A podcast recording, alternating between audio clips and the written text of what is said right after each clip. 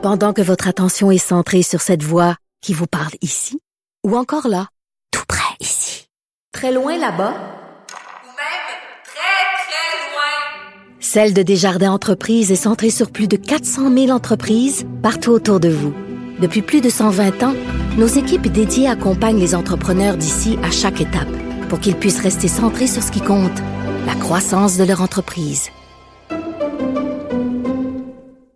On s'en va du côté du Liban parler à un photographe qui a décidé de prendre, en fait, de s'envoler vers le Liban dès que l'explosion qu'on a connue à Beyrouth euh, a eu lieu. Il a pris l'avion, il est là-bas. Fait que ça se peut qu'il y ait un petit délai au son. Ne vous inquiétez pas, c'est normal. Drowster, bonjour. Bonjour, merci de m'avoir. Est-ce qu'on l'entend bien? Oui, euh, alors je veux savoir, euh, toi, dès qu'il y a eu euh, l'explosion euh, à Beyrouth, tu as pris la décision de t'envoler immédiatement. Pourquoi? Oui, exactement. En fait, j'étais venu au mois d'octobre et novembre dernier afin de couvrir le début de la révolution. Je trouvais juste que c'était une révolution tellement intéressante par le fait qu'elle était tellement différente des révolutions un peu plus violentes qu'on a l'image dans, dans les livres d'histoire et tout. Donc, je suis venu au mois d'octobre-novembre dernier, puis j'ai commencé à tomber en amour avec euh, cette partie de l'histoire qui est en train de se former. Et ayant vu l'explosion, je n'arrivais pas à le croire qu'en plus d'une pandémie, en plus de la révolution, en plus d'une crise économique, il y a une explosion. Et donc, euh, je sentais que c'était mon devoir de venir et de photographier des histoires et de montrer l'histoire des gens au monde. Qu'est-ce que tu as vu? Euh, comme sur le terrain? Oui. Euh, mais je dirais comme la reconstruction a quand même et, bat quand même son plein. Euh, il y a très peu d'aide du gouvernement et les soldats n'aident pas, la police n'aide pas. C'est vraiment tout et à partir des bénévoles. les bénévoles sont vraiment, vraiment bien organisés autour d'un endroit qui s'appelle le Base Camp. Puis il y a des bénévoles de tout genre. Il y a des architectes, il y a des ingénieurs civils, il y a des, il y a des réparateurs de vitres, il y a des réparateurs de voitures. Donc c'est vraiment comme un nouveau petit gouvernement qui s'est créé à partir de bénévoles quand on approche des gens qui ont vécu un, un traumatisme roster qui qui vraiment euh, ont des cicatrices euh, tant mentales que physiques, comment on les approche?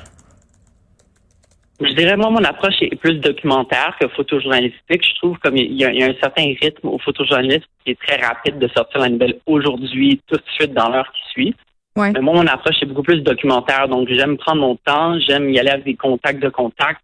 Euh, des amis d'amis. Et vraiment, comme par exemple, j'ai passé toute l'après-midi dans, dans une école d'art qui commence à restaurer des œuvres d'art qui ont été endommagées, par l'explosion. Hmm. Et donc, j'ai passé toute la journée là. Je suis pas allé juste une heure, je suis pas allé juste 15 minutes. Donc, je pense que c'est avec le temps de, montrer aux gens ton intérêt sincère, que tu es là, que tu veux vraiment les aider, d'écouter leur histoire et de pas qu'il ne soit pas juste un autre sujet parmi tant d'autres. Donc, je pense que le temps est la réponse à vraiment Oui, puis tu as accordé une entrevue à Tabloïd où on peut voir quelques-unes de ces photos-là, notamment la photo d'une femme euh, qui va garder des séquelles importantes psychologiques, mais aussi physiques. Elle a reçu des éclats euh, dans le visage, donc ça donne quand même euh, des images fortes et des images qui sont importantes pour la communauté internationale de regarder. Souvent, il y a ce débat-là. Est-ce qu'on doit montrer ce type d'image? Est-ce qu'on doit montrer des corps mutilés ou ensanglantés? Qu'est-ce que ça donne? Mais je pense, ça dépend des contextes. Euh, je pense que les images ensanglantées peuvent aider. Par exemple, je pense que euh, la COVID est, pas prise au sérieux parce qu'on ne voit pas les images des corps qui sont morts, euh, ou on en a vu très peu. par contre, ça dépend, je pense, à quelle étape on est dans la nouvelle qui s'est passée. je pense maintenant, ce n'est plus le temps de montrer des corps ensanglantés, mais c'est le temps de montrer l'espoir, de montrer mm. les visages des gens qui reconstruisent, de montrer le positif.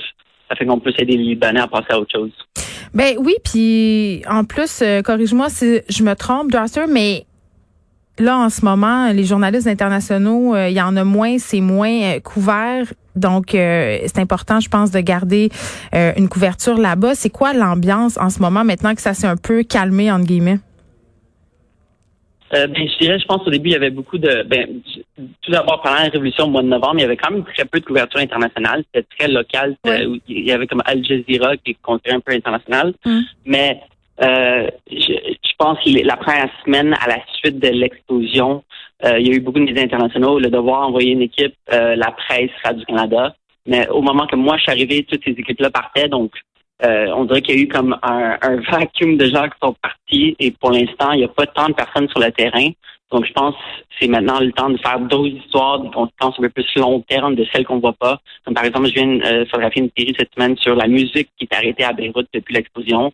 Les gens n'ont pas l'énergie d'écouter la musique, n'ont pas l'énergie de danser. Euh, ils sont vraiment dans la dans le deuil, dans, dans la tristesse, dans la frustration. Donc, je pense que c'est des trucs qui prennent plus de temps à photographier et c'est des choses que les photojournalistes et les personnes qui sont venues une semaine après l'explosion ont pas eu la chance de faire. Est-ce que le fait qu'on couvre de moins en moins l'actualité internationale euh, est peut-être peut-être un peu le signe d'un désintérêt, tu penses, des communautés internationales? Je pense que ça dépend des publics. Je sais qu'au Québec, on est très renfermé côté nouvelles sur nous-mêmes. On aime on aime nos petites communautés et tout. Par rapport comme les Européens qui ont, mm. qui ont des gros journaux qui sont très axés vers l'international. Euh, je, je, le souhaite qu'on s'intéresse plus à l'international parce que je pense comme on est tous un, on est tous ensemble, on est tous humains et euh, je pense qu'on est tous capables de s'entraider euh, à sortir les, les pays restants de l'extrême pauvreté. Euh, pas nécessairement sous forme de dons monétaires, mais juste par intérêt. C'est juste s'intéresser à des pays, ça, leur donne une visibilité, ça, leur donne la pression de nos gouvernements pour qu'ils aident ou qui font des, des projets d'infrastructure. Donc, euh, je pense que la couverture internationale est très bénéfique.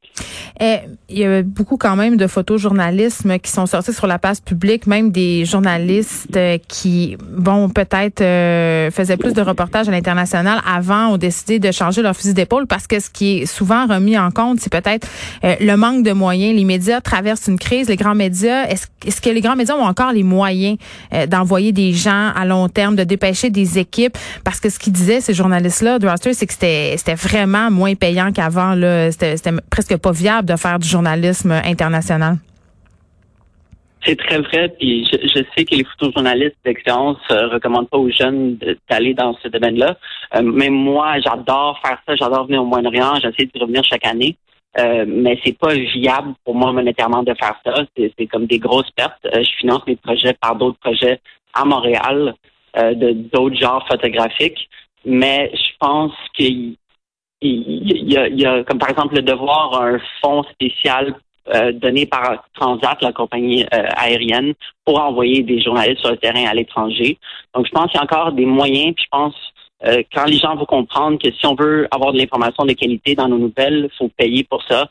Parce que quand on paye pas, c'est nous le produit. Et donc, je pense qu'il faut juste faire comprendre que l'information de qualité, c'est un investissement et ça rapporte d'avoir des, des, des, beaux articles d'enquête sur des sujets quelconques. Donc toi, tu vas pas là pour l'argent, tu vas là parce que tu y crois, puis tu vas là parce que tu penses que tes photos peuvent faire la différence. Exact. Je sens vraiment que j'ai un devoir. Je sens vraiment que la photo a encore un rôle pertinent aujourd'hui, malgré que la vidéo fait des choses incroyables. Je pense vraiment que capturer comme un 250e de seconde, puis euh, geler le temps peut vraiment avoir un impact en, montrant comme plein de choses. Et je pense sincèrement que, que c'est mon devoir de venir ici et j'espère naïvement que dans le futur, ça va rapporter. Pour l'instant, euh, juste le goût d'aider les Libanais. Euh, bon, Draster, c'est là, tu es au Liban en ce moment, euh, mais t'en es pas euh, à ta première expérience de visiter plusieurs pays, plusieurs pays qui connaissent des troubles politiques. J'imagine que quand on quitte pour ce type de destination, ça nécessite des précautions particulières. Oui, euh, je dirais que cette fois-ci, c'était vraiment la fois que j'étais le mieux préparé, que j'étais bien préparé. Je suis quand même parti les, fois précédentes un peu moins bien préparé, hmm. euh, de par manque d'expérience et de naïveté. Mais euh, avant de venir, les jours, quand j'ai acheté mon billet d'avion, euh, il y avait des manifestations très violentes à Beyrouth qui ont commencé par la frustration des gens vers leur gouvernement. Il y a eu des, des balles, des vraies balles qui ont été tirées sur les manifestants, des, des, des pellet guns, ce qu'on appelle des, des fusils à granulés métalliques. Il y a des gens qui ont des morceaux de métal à l'intérieur d'eux depuis. Euh, donc, je, me suis vraiment préparé à ça.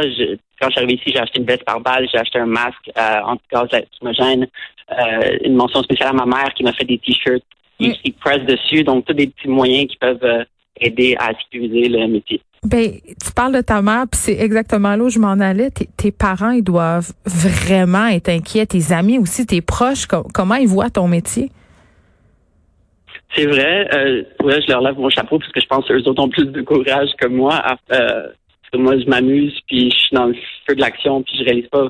Je mes risques sont calculés, mais je, je, je, remarque pas le danger comme eux. Euh, J'imagine que c'est une confiance, et, et quand je leur donne ma parole que je vais, je vais être prudent, je, je vais réellement être prudent. Euh, c'est sûr qu'il y a toujours des dangers. Euh, chaque risque est calculé et ils savent que, que je fais ça pour la vocation qui est la, pour ma vocation qui est la photo, d'aider le d'aider l'humanité de la meilleure manière que je peux, puis de laisser une planète qui est un peu plus humaine, un peu plus euh, compréhensive envers des groupes qu'on n'a pas nécessairement des contacts quotidiens et de créer de l'amour en fait. Merci. J'ai envie de te dire, euh, sois prudent. On peut regarder quelques-unes de tes photos sur le site web de Tabloïd.